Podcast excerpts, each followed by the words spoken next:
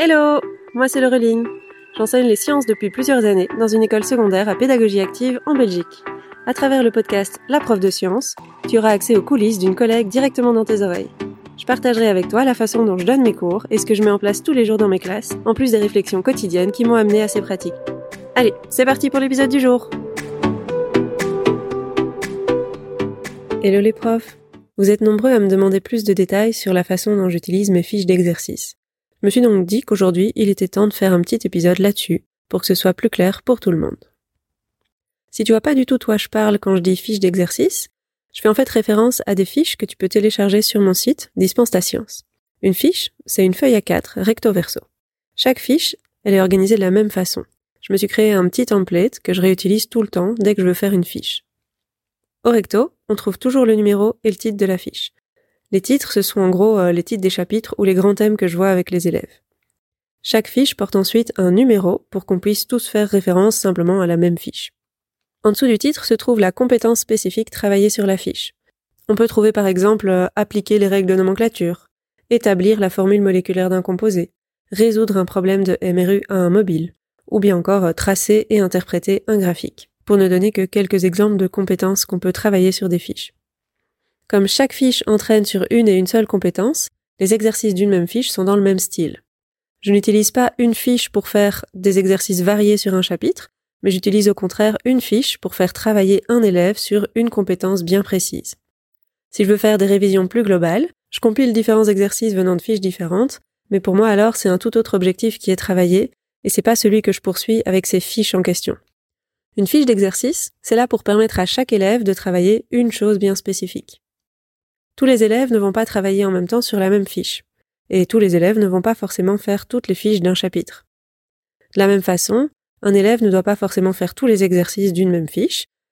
Lorsqu'il a compris un type d'exercice, le mieux c'est bah, d'arrêter de travailler sur cette fiche et de passer à autre chose, et donc passer à une autre fiche. Il va pouvoir conserver la fiche et y revenir plus tard si nécessaire pour refaire ce genre d'exercice à un autre moment et voir s'il sait toujours les faire.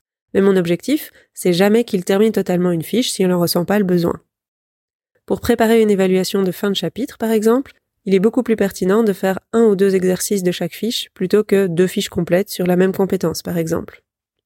Ensuite, à côté de la compétence travaillée, on peut trouver sur une fiche le niveau des exercices. J'ai choisi mon propre barème qui comporte trois niveaux. Ces trois niveaux sont symbolisés par des étoiles, et donc on trouve le niveau 1 à une étoile, le niveau 2 à deux étoiles, et le niveau 3 à trois étoiles. Le niveau euh, que moi j'appelle normal, c'est le niveau 2 étoiles. Ce sont les exercices de ce niveau-là que les élèves doivent être capables de réussir lors d'une évaluation, par exemple. Pour les élèves qui ont des difficultés, ou qui ont des craintes à s'attaquer directement à ce genre d'exercice, ou bien encore qui ont besoin de révision ou de remise en confiance, les exercices une étoile sont là pour ça. Ils sont plus simples, ils demandent en général moins de réflexion, ils vont utiliser qu'une seule petite formule, ou ils comportent moins d'étapes de résolution. Ça peut être aussi des exercices qualitatifs sur une matière, alors que les exercices quantitatifs, qui sont souvent plus compliqués pour les élèves, seraient plutôt d'un niveau 2 étoiles. Et puis il reste le niveau 3 étoiles, qui n'est pas toujours disponible pour toutes les matières. J'essaie d'en mettre le plus possible, mais je me suis d'abord focalisée sur les niveaux 1 et 2 étoiles, et donc il n'y a pas d'exercice 3 étoiles pour toutes les compétences ou toutes les matières vues en classe. Donc le niveau 3 étoiles, ce sont des exercices de dépassement pour les élèves qui veulent aller plus loin dans la matière et qui veulent découvrir de nouveaux concepts ou bien simplement qui veulent se frotter à des exercices un peu plus complexes. J'essaye toujours de placer un exercice de niveau 3 étoiles lors d'une évaluation, et c'est un exercice bonus, donc qui est facultatif, et qui ne peut qu'apporter des points en plus aux élèves qui s'y essayent. Mais si jamais ils ratent cet exercice-là, c'est pas grave, ça ne les pénalise pas, ça fait pas diminuer les points pour l'évaluation. Si je continue à détailler l'organisation d'une fiche, je vais trouver ensuite les ressources théoriques. En deux, trois lignes, j'écris un très bref rappel théorique. C'est donc pas la matière complète, hein. c'est juste un petit rappel ou euh, une définition, une formule importante pour les exercices qu'il faudra réaliser ensuite. Juste à côté, il y a toujours au moins un QR code, parfois plusieurs, ça dépend de la fiche, et ce QR code, il mène vers une vidéo ou parfois vers une ressource, un document PDF que j'ai hébergé sur le web.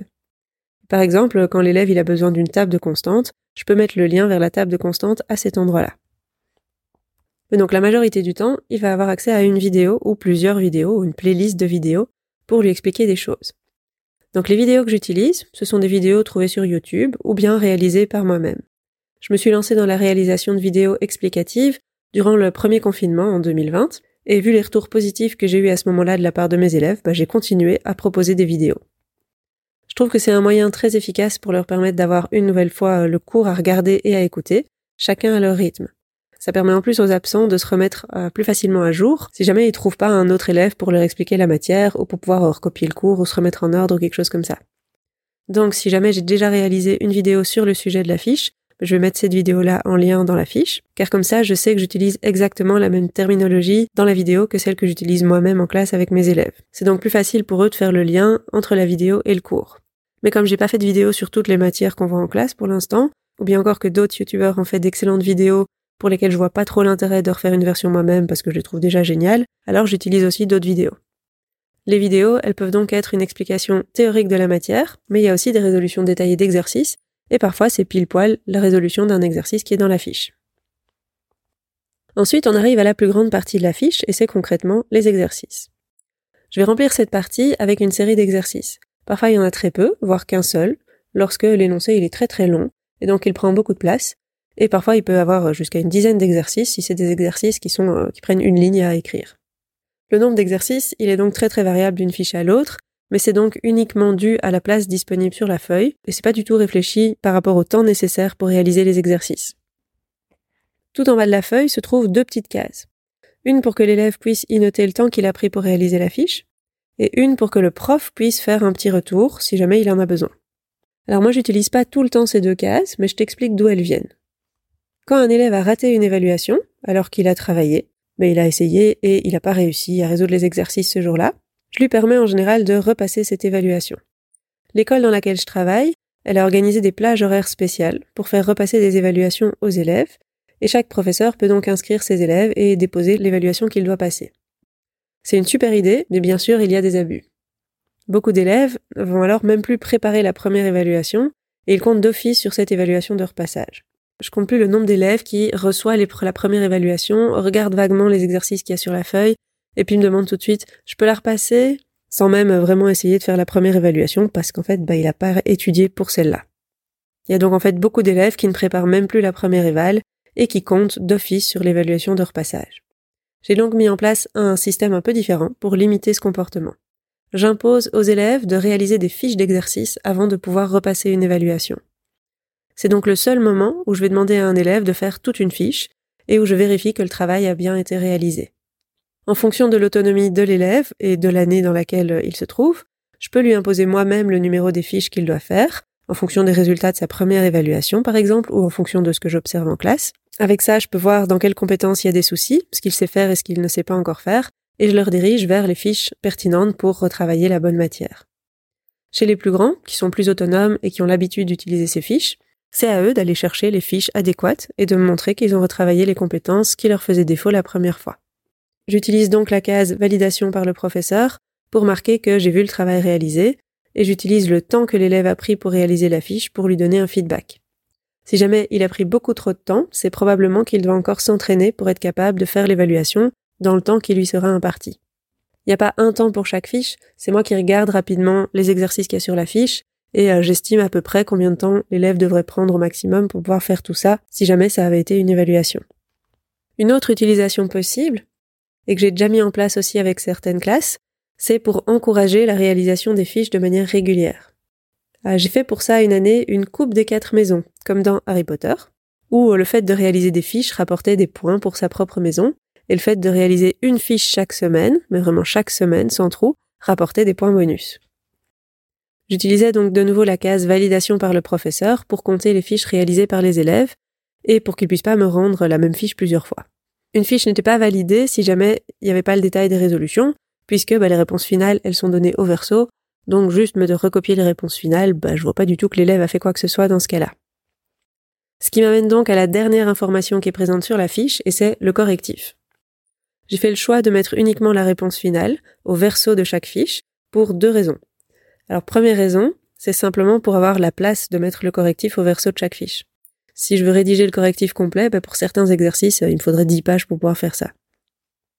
Et puis deuxième raison, c'est car la rédaction numérique d'un correctif complet en sciences, où il y a souvent beaucoup d'équations, de maths à rédiger, bah, c'est très très long.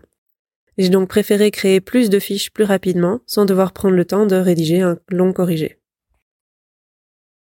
Voilà, ça c'est pour l'organisation sur une fiche, et chaque fiche se présente de la même façon.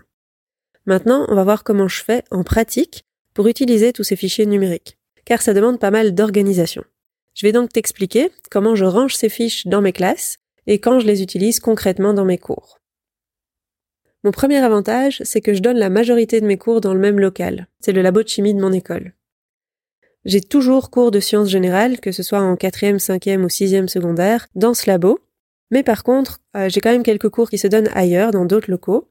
Et c'est lorsque je donne des cours de sciences de base. Je connais donc d'un côté l'avantage à avoir son propre local pour y stocker du matériel, mais aussi le désavantage de devoir changer de local et donc de trimballer son matériel avec soi. C'est deux organisations qui sont très différentes et qui dépendent de ton école. Si tu as ton propre local, pour moi, c'est idéal pour pouvoir organiser des fardes de fiches d'exercice. Donc, dans le labo de chimie que moi j'occupe, j'ai investi l'appui de fenêtre avec une série de fardes qui comprennent toutes des fiches d'exercice. Il n'y a pas d'armoire disponible dans de chimie, donc c'est pour ça que j'ai pris l'appui de fenêtre. Mais si tu as des armoires ou des étagères quelque part, bah, c'est parfait. Chaque farde va porter sur un chapitre ou un thème particulier. J'ai par exemple une farde sur les bases de la chimie, une farde sur la stoichiométrie, une farde sur les équilibres chimiques, etc. J'indique donc sur la tranche de la farde le sujet et l'année concernée. En début d'année scolaire, je vais prendre quelques heures à côté de l'imprimante pour imprimer toutes les fiches que j'aurai besoin durant l'année et je vais remplir toutes ces fardes. C'est très très long de faire ça la première fois. Et je fais en fait rarement tout ça en une fois. J'essaye de trouver du temps durant les premières semaines des heures de fourche ou bien je reste un petit peu plus tard certains jours, mais comme ça je vais être débarrassé de cette tâche pour le reste de l'année. Et si je prends le temps de faire ça, je sais que j'aurai toujours des fiches d'exercice qui sont prêtes à me sauver quand j'en aurai besoin. Je commence toujours par les fardes qui portent sur les premiers chapitres de l'année. Comme ça, si jamais j'ai pas le temps de tout faire à l'avance, je m'arrange en tout cas pour avoir renfloué une farde avant d'aborder le contenu de cette farde avec les élèves. C'est pas mal d'attendre d'avoir ces listes de classe si on sait, pour savoir combien d'élèves on va avoir et donc savoir combien de photocopies il faudra faire. J'ajoute toujours deux trois copies en plus au cas où il y a des élèves qui vont se rajouter en dernière minute. Et puis c'est parti, je fais mes copies. Alors comment savoir combien de copies faire? Parce que le but c'est pas que tous les élèves fassent toutes les fiches. Moi ce que j'ai choisi de faire, c'est que pour les fiches 2 étoiles, je fais autant de copies que j'ai d'élèves. Mais par contre pour les fiches de 1 étoile et 3 étoiles, je vais en faire beaucoup moins. Les fiches 2 étoiles, c'est l'exercice euh, d'un niveau classique que tous les élèves devraient être capables de faire. Je m'arrange donc pour laisser la possibilité à tous les élèves de prendre ces fiches-là. Et si jamais elles sont pas toutes prises, ben c'est pas grave, parce que je vais réutiliser ces fiches-là l'année prochaine. J'aurai donc moins de photocopies à refaire l'année d'après. Pour les fiches 1 ou 3 étoiles, ben prenons le cas pour une classe de 25 élèves par exemple. Je ne vais faire qu'une dizaine de copies pour les fiches 1 étoile. Et si jamais il y a plein d'élèves qui en ont besoin pendant l'année, ben j'irai en refaire quelques-unes. Si je me rends compte que dans tel groupe, il y a en fait beaucoup beaucoup d'élèves qui prennent des fiches 1 étoile, je referai un petit peu plus de copies. Pour les fiches 3 étoiles, je fais en général 5 copies et ça c'est à peu près toujours suffisant. Mais de la même façon, si tu constates que tu as plus que 5 élèves qui veulent constamment faire des fiches de dépassement, bah tu prendras le pli pour ce groupe-là de faire quelques copies en plus. Et donc comme je réutilise les mêmes fiches d'année en année, c'est pas du tout grave de faire trop de copies, elles seront simplement utilisées l'année d'après. Dans chaque farde, je vais mettre la copie originale dans une chemise plastique et je vais placer les photocopies juste derrière. Ça permet aux élèves de facilement passer d'une fiche à l'autre, en passant d'une chemise plastique à l'autre, et je leur explique bien au début de l'année qu'ils peuvent se servir comme ils veulent, mais qu'ils ne peuvent pas toucher à l'original dans la chemise plastique. Je vais aussi leur demander que lorsqu'un élève prend la dernière feuille d'une fiche, ben, il me prévient pour que je puisse aller en refaire pour la prochaine fois. Il me suffit alors de prendre l'original pour faire des copies et j'ai plus besoin de me trimballer avec une clé USB que j'ai oubliée, ou bien j'ai oublié de mettre le fichier dessus, ou le fichier fonctionne pas, il suffit de faire une simple photocopie. Durant l'année, si je me retrouve un jour à avoir une heure de fourche avec absolument rien à faire, on sait jamais que ça existe encore, ben, j'en profite pour prendre une farde qui a l'air un peu vide, ou que j'ai déjà utilisée cette année-là, et je refais des copies pour l'année suivante. Je connais pas encore le nombre exact d'élèves que j'aurai, au pire, faudra que je refasse quelques copies, ou bien j'aurai fait des copies en trop, mais c'est pas grave, ça servira pour plus tard.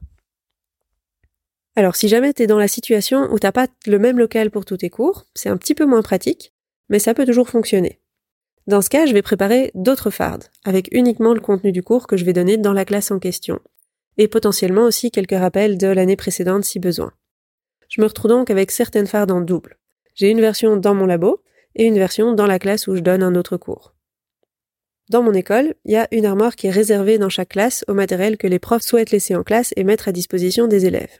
Je laisse donc tout le temps mes fardes dans cette armoire, en fait. Je me trimballe pas avec les fardes d'une classe à l'autre. Essaye de trouver un endroit dans chaque local où tu donnes cours pour pouvoir laisser tes fardes. Si jamais il n'y a pas beaucoup de place, tu peux simplement laisser une farde avec les fiches sur le chapitre que tu es en train de voir et changer de farde durant l'année. Et si vraiment il n'y a pas moyen de laisser une farde dans une classe, bah, il va falloir faire une farde par cours et dans cette farde, tu vas mettre uniquement les fiches que tu as besoin pour le chapitre que tu es en train de faire. Alors une dernière chose encore pour organiser tes fardes. Une fois que tout est en place, il peut être intéressant de réaliser une table des matières que tu afficherais en première page de chaque farde. Ça permet aux élèves d'avoir une vue directe des différentes fiches qui sont disponibles pour chaque compétence et d'être du coup beaucoup plus efficaces dans leur recherche de fiches. Alors maintenant que les fiches sont imprimées et stockées dans les fardes, dans les locaux où tu donnes cours, voyons voir comment les utiliser durant l'année. Donc ces fiches, ce sont pas les premiers exercices que je donne aux élèves lorsqu'on voit une nouvelle matière. Ce sont plutôt des fiches d'exercisation une fois que la matière a déjà été vue. Donc pour chaque chapitre, j'ai d'autres séries d'exercices que je fais avec les élèves en premier. Ce sont des exercices qui me servent d'exemple et qui me permettent d'expliquer comment résoudre chaque type d'exercice. Je vais donc soit les écrire au tableau, soit distribuer une feuille d'énoncé aux élèves. Les fiches d'exercice, elles vont venir dans un second temps. Lorsque la matière est vue, il faut que les élèves s'entraînent sur des exercices qui sont répétitifs pour que leur résolution devienne automatique. Ce n'est pas en faisant une ou deux fois un type d'exercice qu'ils vont se souvenir comment faire des semaines, voire des mois plus tard. Il faut donc fournir aux élèves une batterie d'exercices corrigés pour qu'ils puissent s'entraîner suffisamment. Et c'est justement là que les fiches arrivent. Avec mes élèves les plus jeunes, quand ils connaissent pas encore euh, l'utilisation de ce genre de fiches, je commence par leur donner moi-même certaines fiches. J'aime bien commencer par leur laisser le choix du niveau simplement, donc je veux les faire travailler sur une compétence, et je vais alors leur demander s'ils veulent des exercices faciles, moyens ou difficiles, donc une, deux ou trois étoiles. Ça me permet d'introduire un premier intérêt pour ces fiches, ils peuvent travailler sur des exercices de niveaux différents. Ensuite, petit à petit, je vais leur expliquer qu'ils peuvent eux-mêmes aller choisir la fiche qu'ils souhaitent faire, en faisant attention du coup à la compétence qu'ils veulent travailler en plus du niveau. C'est intéressant par exemple de leur apprendre à faire le lien entre ce qu'ils n'ont pas compris et la compétence qu'ils doivent réviser pour mieux comprendre. Ou encore de regarder le résultat de leur évaluation et de voir quelle compétence doit être travaillée pour mieux réussir la prochaine fois. Dans mon école, on n'évalue pas les élèves avec des points, mais avec des compétences, qui vont du coup être acquises ou non acquises. J'utilise donc les mêmes compétences dans l'évaluation que celles que j'ai écrites sur les fiches. Un élève qui n'aura pas acquis la compétence, par exemple, établir la formule moléculaire d'un composé, mais il sait du coup qu'il devra aller chercher une fiche sur cette compétence. Petit à petit, je vais essayer de rendre les élèves autonomes face à l'utilisation de ces fiches. C'est un apprentissage qui prend du temps, et c'est normal que ça prenne du temps chez toi aussi du coup. En général, dès la deuxième année où les élèves m'ont eu comme prof, ils savent très bien comment le système de fiches fonctionne, et ils sont tout à fait autonomes dans leur utilisation mais il faut prendre le temps de le réexpliquer plusieurs fois durant la première année ou les premiers mois en tout cas d'utilisation. En classe, je réserve certains moments à la réalisation en autonomie d'exercices. Et durant ces moments, les élèves ils peuvent faire soit des exercices que j'ai donnés durant le chapitre, soit ils peuvent aller euh, chercher également ce qu'ils veulent faire comme fiche d'exercice dans les fardes qui sont disponibles en classe. Ils font alors du travail qui n'est pas forcément en lien direct avec la matière qu'on voit euh, sur le moment. Le point compliqué dans l'organisation, c'est si jamais tous les élèves, ils ont besoin d'une fiche venant de la même farde au même moment. Là, ça peut être un peu le bordel. 25 élèves autour d'une farde, je te laisse imaginer.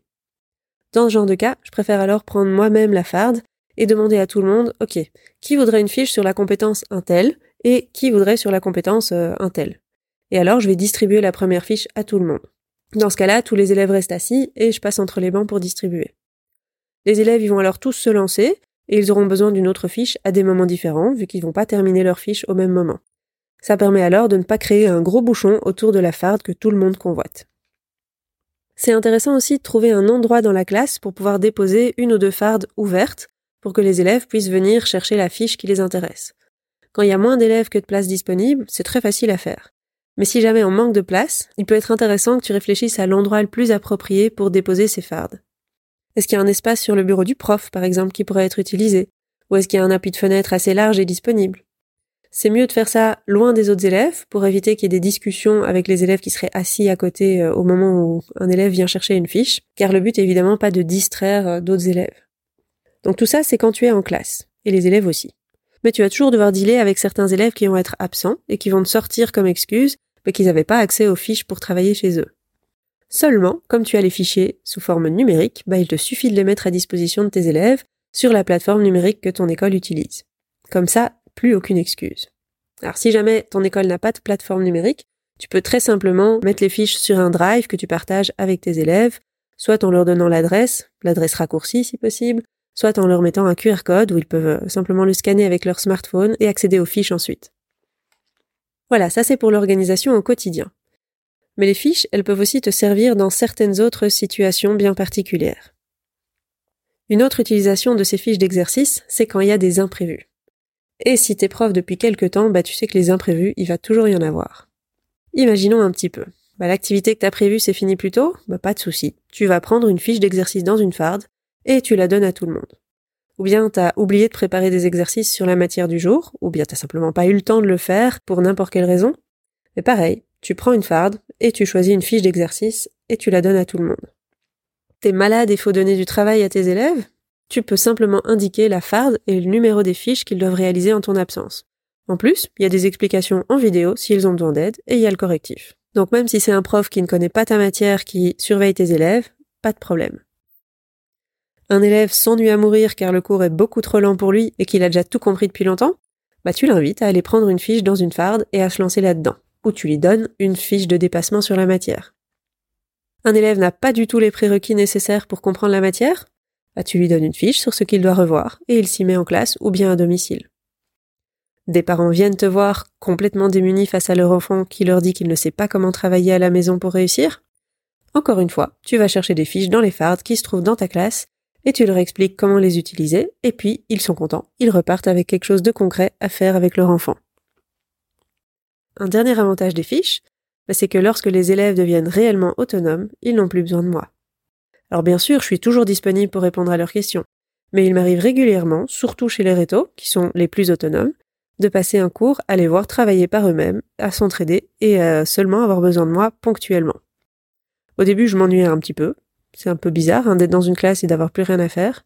Mais en fait, ben, je peux aller faire toute autre chose durant le cours quand c'est comme ça. C'est donc aussi avec ce genre de pratique que j'arrive à faire euh, toutes mes corrections à l'école et que je trouve toujours le temps de corriger les micro-tests que les élèves auront eu au début de cours. Si tu vois pas de quoi je parle quand je dis micro-test, ben, tu peux aller écouter l'épisode numéro 2 de ce podcast. Bref, c'est un des nombreux avantages pour moi et pas que pour les élèves d'utiliser les fiches. Voilà, je pense bien que là, je t'ai dit tout sur mon utilisation des fiches d'exercice. Si jamais il y a certaines choses qui sont pas tout à fait claires, ben, n'hésite pas à m'envoyer un petit message, que ce soit euh, par mail, sur Instagram ou sur Facebook, et je me ferai un plaisir de te répondre. Si t'as pas encore utilisé de fiches d'exercice, tu peux aller en télécharger, soit sur les bases de la chimie, soit sur les mouvements en physique, sur mon site. C'est les échantillons de fiches que je donne gratuitement. Je te mets le lien dans la description de l'épisode ou bien sur l'article qui accompagne cet épisode. Et si t'es conquise par tous les avantages de ces fiches, tu peux ensuite aller acheter le pack complet de fiches de chimie ou de fiches de physique. À l'heure où j'enregistre cet épisode, il y a pour l'instant plus de 200 fiches de chimie disponibles qui couvrent presque tout le programme belge, de la troisième à la sixième secondaire, donc c'est à peu près tout ce qu'on voit en lycée en France et il y a déjà 100 fiches de physique, mais je continue à en rédiger et j'espère bien un jour rattraper la chimie et couvrir tout le programme de physique. Voilà, sur ce, je te souhaite une belle suite de journée. À bientôt! Merci d'avoir écouté cet épisode jusqu'au bout. J'espère qu'il t'a plu. Si c'est le cas, tu peux le recommander à un ami ou laisser un avis sur ta plateforme d'écoute. Ça me ferait super plaisir. À bientôt pour le prochain épisode.